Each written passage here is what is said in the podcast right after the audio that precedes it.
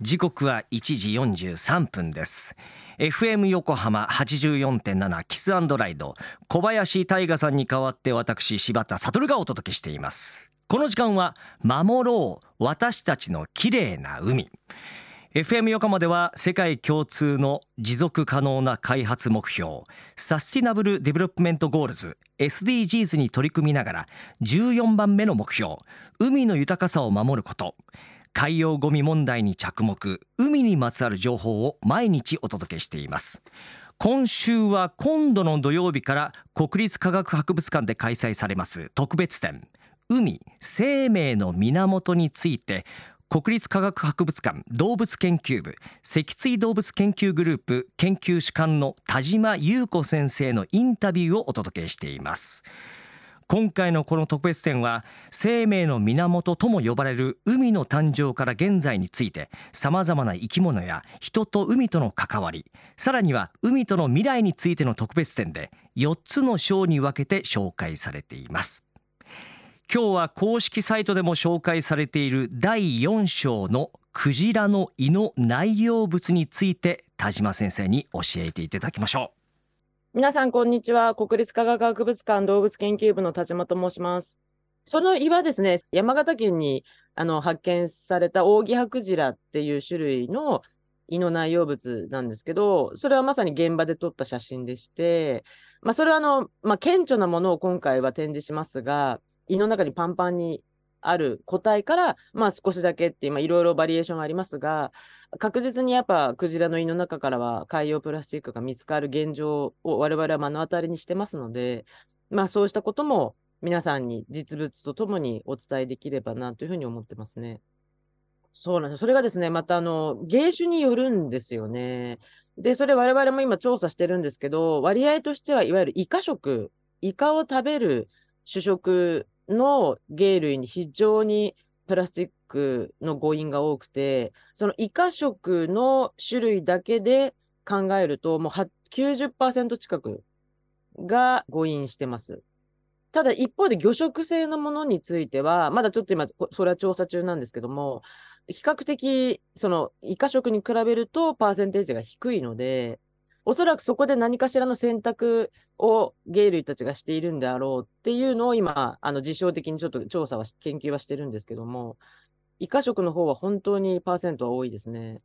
で、おそらくですね、彼らはエコロケーションを使って、あのいわゆる超音波を使って餌を探しますので、おそらくイカと間違えてしまいがちっていうで、魚食性はなぜ少ないかっていうと、いわゆる魚っていうのは体の中が充実性なので、そのエコロケを当てたときに、多分プラスチックと魚っていうのは多分エコロケーションで識別できているみたいなんですよ。ただイカっていうのはどうしてもプラスチックと間違えやすいみたいで、おそらくその傾向がその差に出ているんではないかっていうのを今我々はあの、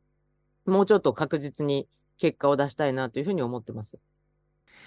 国立科学博物館脊椎動物研究グループ田島優子先生ありがとうございました。お写真もねこのクジラの胃の内容物見させてもらったら本当に多くのプラスチックのゴミが入ってしまっております。今田島先生おっしゃっていた通り超音波を使ってクジラって餌を探すんですね。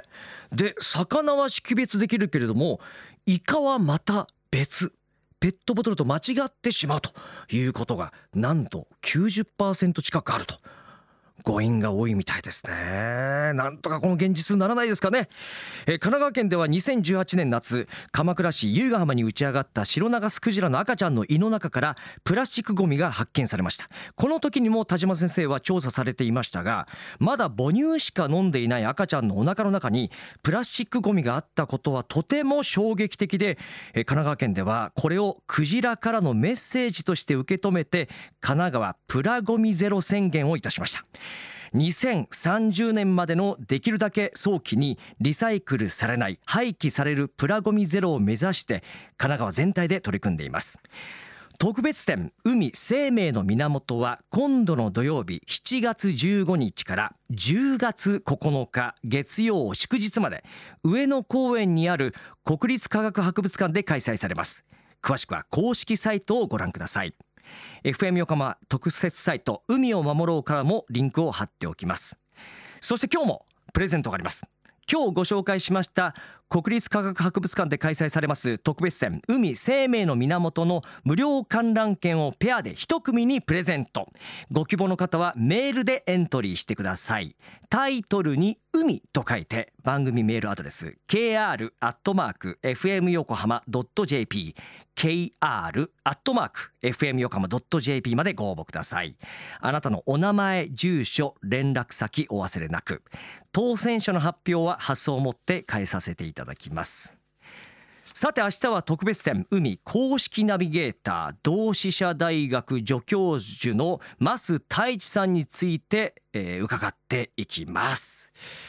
さて FM 横浜では海岸に流れ着いたゴミなどを回収し海をきれいにしていくために神奈川守ろう私たちのきれいな海実行委員会として県内の湘南ビーチ FM レディオ湘南 FM 湘南ナパサ FM 小田原のコミュニティ FM 各局。その他県内のさまざまなメディア団体のご協力を得ながら活動しています。